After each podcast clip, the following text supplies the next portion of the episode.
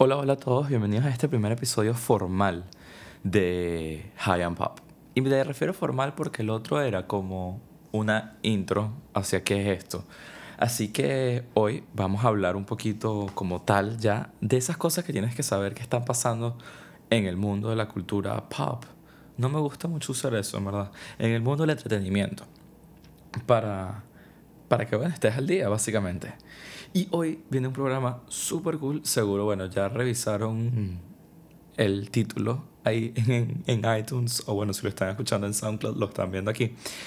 Pero cuando estaba viendo el título me di cuenta que esto es medio throwback. Porque esto vamos a hablar de Leonardo DiCaprio, que bueno, tiene toda la vida, es como de actualidad.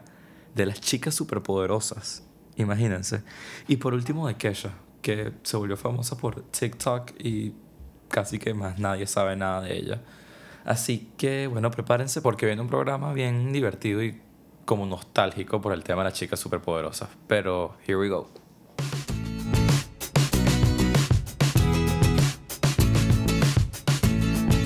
La persona más querida de este award season. Y no, no estoy hablando de Jacob Tremblay, el niñito de Room, sino estoy hablando de el underdog de la academia que por fin todos vimos ganar, Leonardo DiCaprio. No solamente fue tremenda su actuación en The Revenant, sino que también nos dio demasiados friendship goals con Kate Winslet durante toda esta award season. Y es que ahorita Leonardo DiCaprio es otra vez noticia porque va a ser el protagonista de una película que seguramente le va a dar la próxima nominación al Oscar y ojalá se lo gane con The Crowded Room. The Crowded Room es una película basada en hechos reales que hay un señor que ya murió que se llamaba Billy Milligan. Él era un tipo que sufría de múltiples personalidades y él cometió dos un asesinato y se violó a unas personas y fue la primera persona en la historia en utilizar sus múltiples personalidades para defenderse en un, court. Y además de eso, salió libre. Perfecto, inocente. Logró demostrar que no lo había hecho él, sino una de sus personalidades. Esta persona tenía 24 personalidades. Ustedes pueden imaginarse tener 24 personalidades cuando uno de broma y puede mantener una relación con 24 personas. Ya va, eso suena horrible. No me refería a una relación amorosa, sino como una relación de amigos. O sea, uno ser así amigo íntimo de 24 personas es complicado. Imagínate tú mismo estar con 24 tus. Bueno, pero como son múltiples personalidades, obviamente son diferentes personas. El caso es que Leonardo DiCaprio va a tener que interpretar a esas 24 personalidades de Billy Mulligan. Así que imagínense. Además, esta película tiene desde 1997 haciéndose y nunca había como tal logrado tener el visto bueno de, alguna productora. Y es que por fin la está haciendo y la está haciendo casualmente la productora Leonardo DiCaprio. Así que, ¿será nepotismo? Who knows? Bueno, no sé si se puede decir nepotismo cuando tú mismo te autocontratas para varias cosas, pero digámoslo como nepotismo. Y, y es que parece que Leonardo DiCaprio desde 1998, un año después de que dijeron que querían hacer esta película, él estaba detrás de ese papel. O sea, casi 20 años después es que por fin está teniendo ese papel. Es como que, bueno, por ejemplo, yo, tengo, yo que tengo 23 años, como si estuviera todo ese tiempo buscando un objetivo y al final lo logré. O sea, me llama demasiado la atención. Siento que ahorita Leonardo DiCaprio está como con puros objetivos demasiado lejos. Estuvo con el Oscar no sé qué cuántos años hasta que por fin lo logró ahorita. Ahora con este papel casi 20 años y por fin lo logró. Así que, bueno, si sus objetivos a largo plazo se están dando como el Oscar, es cuestión de tiempo que gane el, el Oscar otra vez con The Crowded Room. Pero no sé si esto, si le van a dar un Oscar o 24 Oscars por sus 24 papeles, lead actor o supporting actor, será cuestión de tiempo para ver. Así que esta película dudo que la vayan a estrenar este año si ni siquiera la han grabado. Si la están grabando en 2017 ya debería ser para el 2018 que salga su estreno, así que hay que esperar un poquito más para ver a Leonardo ganar de nuevo. Y ahora la noticia más rara, por decirlo así, inesperada, creo que es la palabra, de, de este episodio. Y es que en el South by Southwest anunciaron que van a sacar un reboot de las chicas superpoderosas. Y me llamó demasiado la atención porque me pareció muy inesperado y nunca hubiese de verdad pensado que una serie, una comiquita, como las chicas superpoderosas fuera a tener un reboot. Me lo esperaba que sí, de Rugrats, de Dexter, de Rocket Power, pero no de, de las chicas superpoderosas. Y bueno, nada, el caso es que lo anunciaron este reboot. Va a salir ahorita el 4 de abril en Cartoon Network, así que creo que hay una excusa para que todos volvamos a ver ese, ese canal, a pesar de la edad. Y si nos gustaba o no nos gustaba, por lo menos para ver cómo es y si sigue manteniendo como la esencia de lo que eran los 90, late 90s, 2000. Y mm, creo que hay una, esta moda nostálgica de traer de regreso todas las series viejas y películas como Star Wars, Full House, Gilmore Girls. Me llama muchísimo la atención. O sea, creo que hay muy pocas series entonces hoy en día que están calando así que hay que recurrir a eso.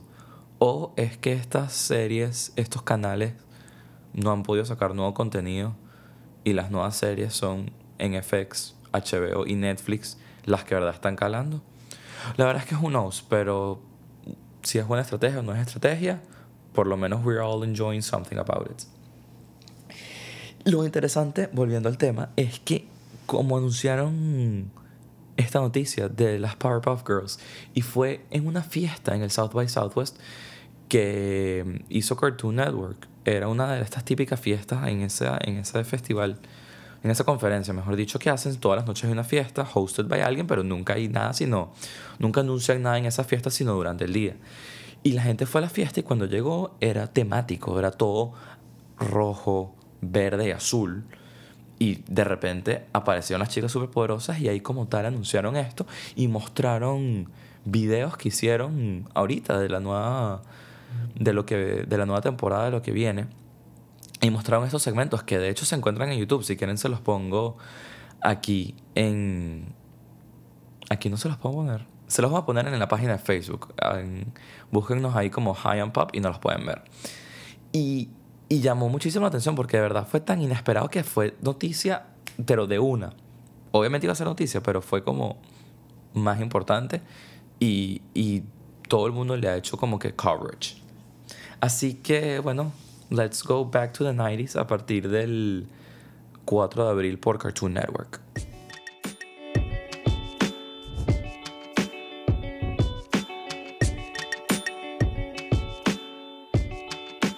Ahorita vamos a hacer algo que voy a empezar a llamar Mientras tanto, for dummies. Pero no me gusta mucho esa expresión, porque no siento que es for dummies, sino es para gente que no está pendiente y ya, pero no, no siento que es for dummies. Que es hablar de esas noticias que mm, son muy largas y que la gente a lo mejor no las agarra al comienzo porque no les presta mucha atención y van creciendo y creciendo y creciendo y creciendo y creciendo hasta que llega un momento de cuando uno, si no lo leyó desde el comienzo, no tiene idea de lo que está pasando. Y mientras tanto, como les dije, vamos ahorita con entonces Kesha for Dummies, porque sí, el tema de hoy es Kesha. Quizás han visto en redes que hay un hashtag que es Free Kesha o han escuchado varios artistas como Lady Gaga, Ariana Grande, Lina Dunham, Jack Antonoff, Seth apoyando a Kesha. Y saben que como que está en un tema ilegal, pero no, no se sabe más nada. Y bueno, este tema sí es un poquito largo. Y es que el tema es el siguiente. Kesha demanda a Dr. Luke, que es su productor, porque ella alega que él se la violaba y, mm, y psychological harassment también. Ella lo demanda y lo que está buscando con esa demanda era salirse de ese contrato de exclusividad que tiene con Dr. Luke, en donde decía que nada más podía trabajar bajo la supervisión de él. Porque, bueno, obviamente nadie quiere trabajar con alguien con quien se siente incómodo. En esa audiencia que hubo hace dos meses en Nueva York, le negaron el. Esta. Dijeron que. Que nada, que básicamente que Dr. Luke era inocente y lo que hicieron fue como postergarlo y llevaron el caso ahorita a una corte en Los Ángeles, que es donde se va a hacer en, en mayo, si no me equivoco. Resulta que mm, lo importante de este contrato es lo siguiente. que ella firmó un contrato directamente con Dr. Luke de exclusividad en donde él es como el productor de todas las canciones que ella hace o quizás tiene, él tiene que darle el visto bueno a todo lo que ella haga. Este contrato es bajo la disquera de Dr. Luke, pero que también quizás lo han visto en redes, que todo el mundo le está diciendo a Sony que, que they have to free Kesha, es que este contrato que Dr. Luke tiene con esta disquera está como patrocinado, entre comillas, por Sony. O sea, Sony le dio a Dr. Luke todo lo que él necesitaba para poder montar esta disquera y entre ellos había un contrato en donde le, tiene que, le tenían que dar ciertos revenues a Sony. Entonces la gente dice que Sony tiene el poder de free cash. Pero en realidad no, porque el contrato de Sony, si Sony llega a decir que no quiere seguir trabajando con Dr. Luke, eso no impide que Dr. Luke, el contrato que tiene Dr. Luke con Kesha, porque son independientes. Lo que sí sería interesante es que el contrato justamente de Sony con Dr. Luke se vence ahorita en noviembre. Entonces, si no se lo renuevan, es incluso más presión de opinión pública para Dr. Luke, para, que, para decir que, bueno, que quizás sí, en efecto, es culpable. Y todo, todo, todo esto es importante porque Lady Gaga, que bueno, e, este año la hemos visto en todas partes, todos los award shows, Super Bowl, en lo que sea. Y ella ha sido súper abierta al hablar de su, de su violación. Y ella, bueno, se tomó básicamente a pecho toda esta situación y es la primera defensora de Kesha. Y se ve como todos estos artistas están apoyándolo. O sea, Jack Antonoff que es el ex integrante de Fun y el novio de Lina Dunham, incluso le escribió a Kesha varios tweets que decían que él estaba disponible para escribir canciones con ella y sacarlas gratis como un certain leak o por lo menos aparentar que sea un leak para que no romper el contrato. Sed también le dijo que podía hacer una canción gratis con ella para poder sacarlo. Pero el caso es que básicamente ella no puede record nada a menos que Dr. Luke le dé el visto bueno. Pero ya me, me perdí full en el tema. Ajá, ya me acuerdo. que el tema es que todos estos cantantes, o sea, han dicho que este tema parece que es súper normal en, en Hollywood. No, Hollywood es más de famoso.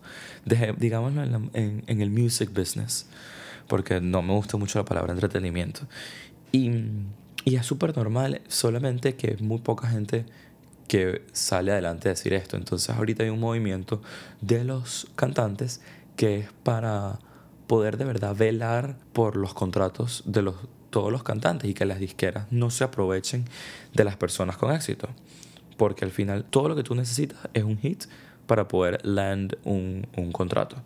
Entonces dicen que es eso, que las disqueras están aprovechando esta situación y de verdad sería, es lamentable que esté ocurriendo y bueno, es incluso más lamentable que está pasando tan públicamente porque sabemos que, oye, eso es muy difícil en la vida privada de pasarlo de manera pública. Es difícil tanto para Kesha por lo que está sufriendo como por Dr. Luke, que si bien sea verdad o mentira, le está literal dañando la vida, le está dañando el trabajo, toda la reputación a niveles en donde incluso están poniendo en tela de juicio a todos los artistas que han trabajado con Dr. Luke le preguntaron a Kelly Clarkson, que ella fue como una de las más famosas de las que trabajó con Dr. Luke por su canción Since You've Been Gone. Oh, lo dije pésimo. Since You've Been Gone es producida por Dr. Luke.